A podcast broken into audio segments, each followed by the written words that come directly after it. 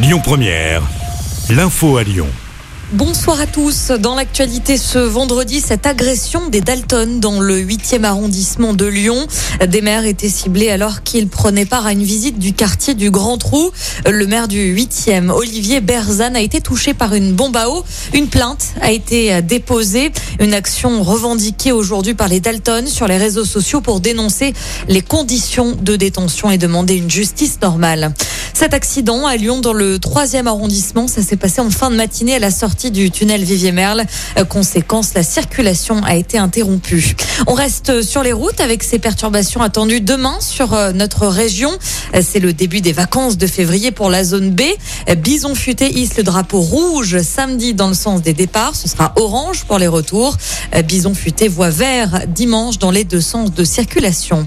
L'actu, c'est aussi Cécile Bourgeon, placée sous le statut de témoin assisté pour des faits de violence sur la petite sœur de Fiona.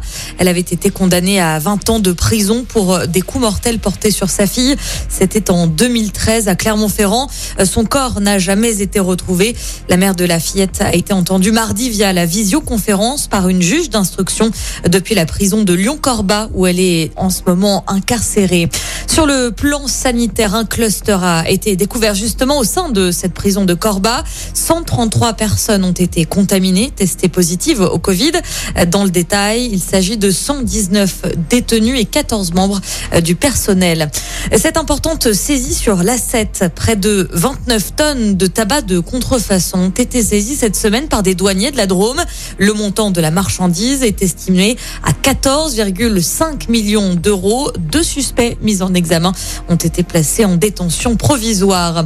On passe au sport du côté de Pékin, place au coup d'envoi officiel des Jeux Olympiques d'hiver.